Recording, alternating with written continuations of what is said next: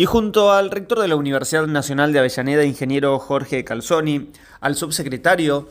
de Políticas Universitarias, Daniel López, y al secretario de Políticas Universitarias, Oscar Alpa, la sede Piñeiro de la Universidad Nacional de Avellaneda. Y con él estamos para dialogar sobre esta recorrida y un poco sobre todo lo que está haciendo la Secretaría de Políticas Universitarias. Ahora, a partir de unos segundos nada más, Escuchamos la charla que tuvimos con el secretario de Políticas Universitarias, Oscar Alpa. Bueno, viniste a Avellaneda a recorrer un poco las obras que se están llevando adelante acá en este en la sede Piñeiro. ¿Cómo, cómo viste la universidad junto al subsecretario y al rector de, de la Universidad Nacional de Avellaneda? Bueno, hermoso, la verdad que, bueno, aprovechando a recorrer las distintas universidades y, bueno, hoy con invitación de justamente del rector vinimos a ver, bueno, ver la obra que se está haciendo, cómo modifica el funcionamiento futuro, eh, cómo permite una mayor organización de la universidad.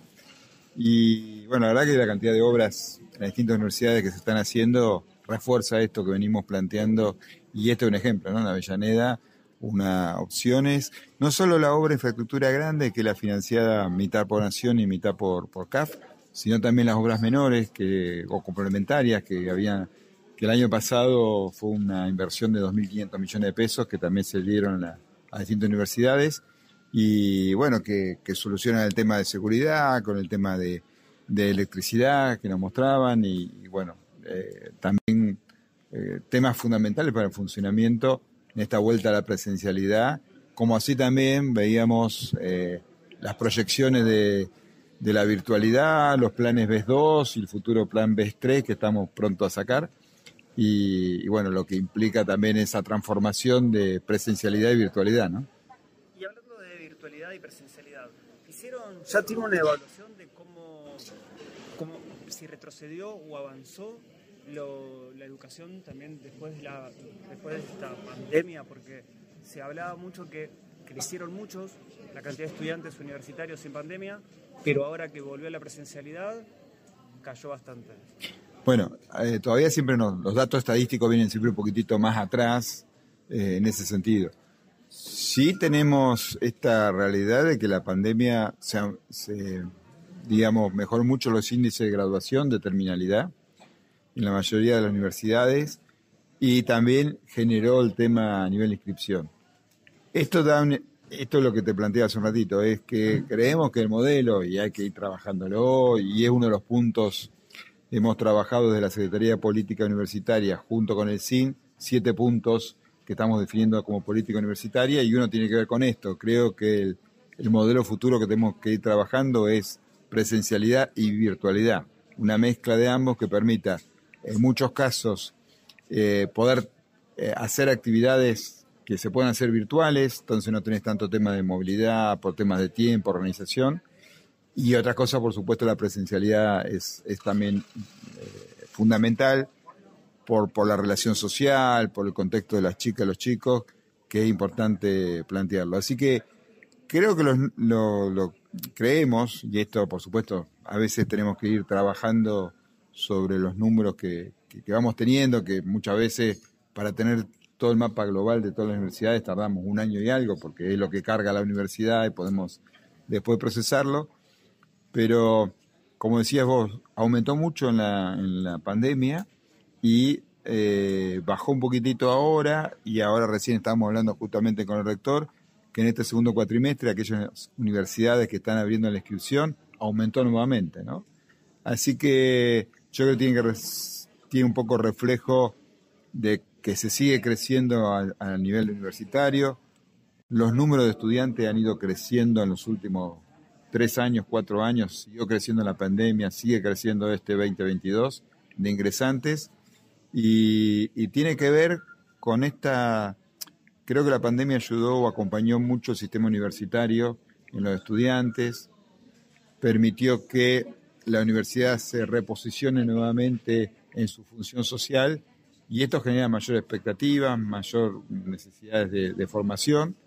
sumado también a, otras de las políticas que queremos plantear de carreras cortas, carreras de trayectos formativos, que eso acompaña mucho a la necesidad que tienen las y los estudiantes. Y a plantear eso. Finalmente, ¿cuáles son los desafíos para el próximo año desde la Secretaría de Políticas Universitarias respecto a esas carreras cortas? Y bueno, en silla de ruedas y no puedo no preguntarte cuáles son los desafíos de la Secretaría de Políticas vinculada también no solo a la inclusión, sino a la, accesibilidad, más allá de la edilicia, sino también académica. Bueno, eh, inclusive, bueno, vamos por, por, partes. Por partes. Eh, la primera de todas es eh, estamos convencidos que el sistema universitario tiene que, algo que históricamente no se había planteado, inclusive creo que tenemos que reconocer que se había, eh, digamos, como que apartado en la educación, era como que eran las carreras de cinco años nada más. Esto hoy por hoy ya la mayoría de las universidades vienen con eh, carreras de tres años, títulos, algunos títulos intermedios, otros títulos que interactúan con la carrera de, grado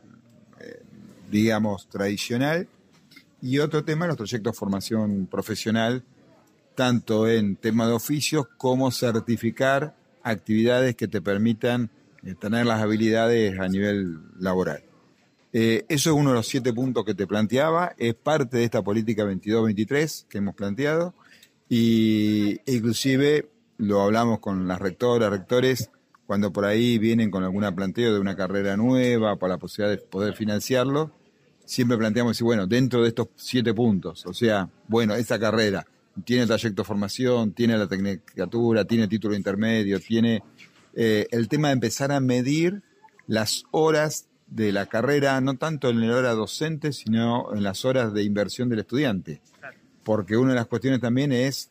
que decimos cinco años, pero el promedio es de nueve años de las carreras. Entonces, eh, empezar a decir, bueno, ¿cuánto es el tiempo que el estudiante tiene que invertir? Porque si sacamos la cuenta, hoy casi estamos dedicando a un estudiante full time y, la realidad es que no es esa. Y con el tema, como decís vos, eh, eh, el otro tema de accesibilidad, que además la pandemia se nos planteó otro problema de accesibilidad, que no es solamente, digamos, el físico, como decía, o sea, hoy por hoy en la presencialidad tenés problemas de accesibilidad físico, pero después con el Zoom y con otras cosas tenías otro tema que la verdad que con la comisión eh, que hay del CIN, digamos, en eso hemos, hemos trabajado y, y, y hay que seguir trabajando y creo que tenemos que seguir planteando desde, las, desde la SPU, por supuesto, pero desde las universidades que se piensen todos los trayectos con el tema de accesibilidad. Vuelvo a decir, no solo física en los edificios, sino cuando recién hablamos, ¿no? La infraestructura para la presencialidad y la nueva infraestructura para la virtualidad. Que